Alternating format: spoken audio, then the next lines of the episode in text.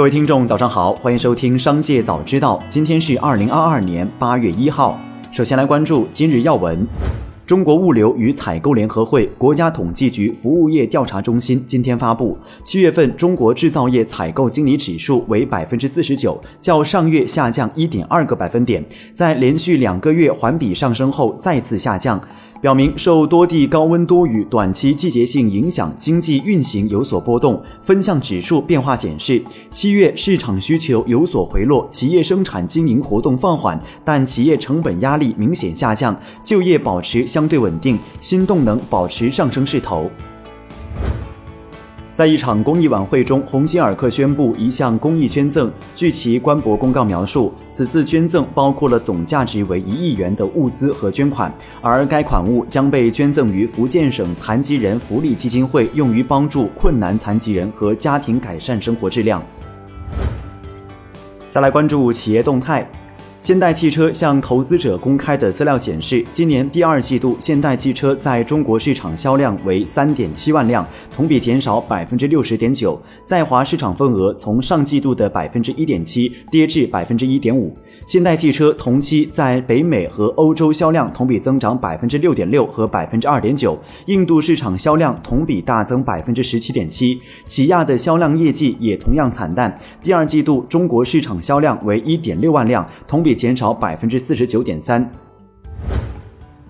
乡村基在七月二十五号招股书状态显示失效后，于近日更新招股书，再次冲击港交所。数据显示，乡村基二零一九年、二零二零年、二零二一年及二零二二年前五月三十一号收入分别为三十二点五七亿元、三十一点六一亿元、四十六点一八亿元及十七点九三亿元。截至二零二二年五月三十一号，乡村基旗下乡村基品牌大米先生品牌分别有五百六十四家和五百八十二家。门店对比今年一月份提出的招股书，餐厅数量仅新增一家。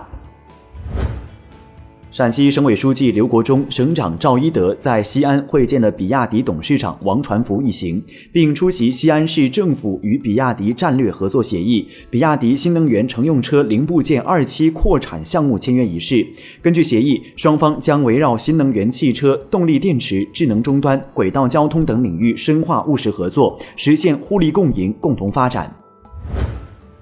近日，董明珠现身直播，为介绍公司的一款新产品。直播中，女主播未成功启动电器，导致直播现场陷入僵局。董明珠见状，马上黑脸。女主播一直在尝试圆场，可惜未能打开机器。最后，董明珠摘下话筒，愤然离场。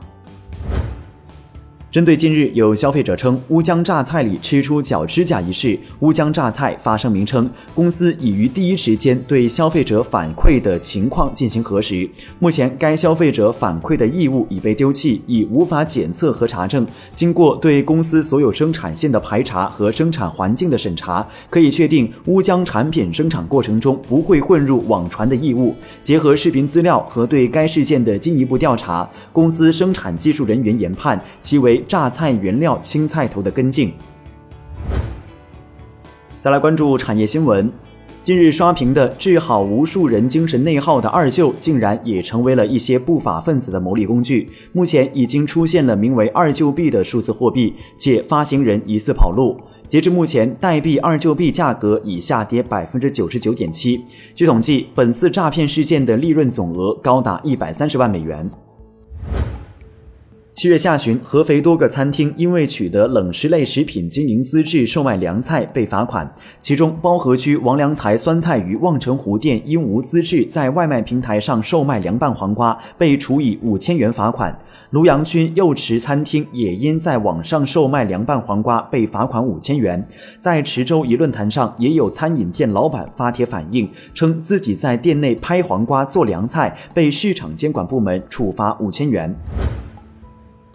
据网信中国消息，据统计，全国网信系统上半年累计依法约谈网站平台三千四百九十一家，其中针对网易花田、百合网、世纪佳缘、真爱网、同城约会、一线姻缘、我主良缘、MaryU 等八家婚恋平台存在低俗色情信息破坏网络生态的问题，北京市、上海市、广东省、重庆市网信办分别对八家平台予以约谈，责令其全面清理排查违规违法信息。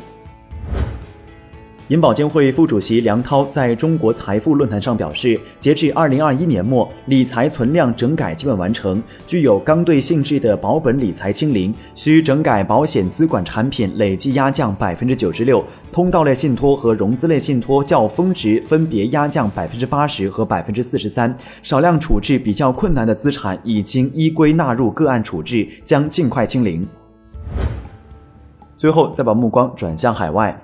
日本东京新闻网站报道，在日前召开的临时内阁会议上，日本政府通过了各省厅向财务省提交二零三二财年初始预算要求时的基本方针。会议决定，防卫费将作为特例，不设上限。据此，日本二零三二年防卫费可能会大幅增加。分析人士认为，日本不断通过渲染周边地区紧张局势增加军费预算，一方面旨在强化日美同盟，另一方面也在用行动不断挑战日本。和平宪法的编辑。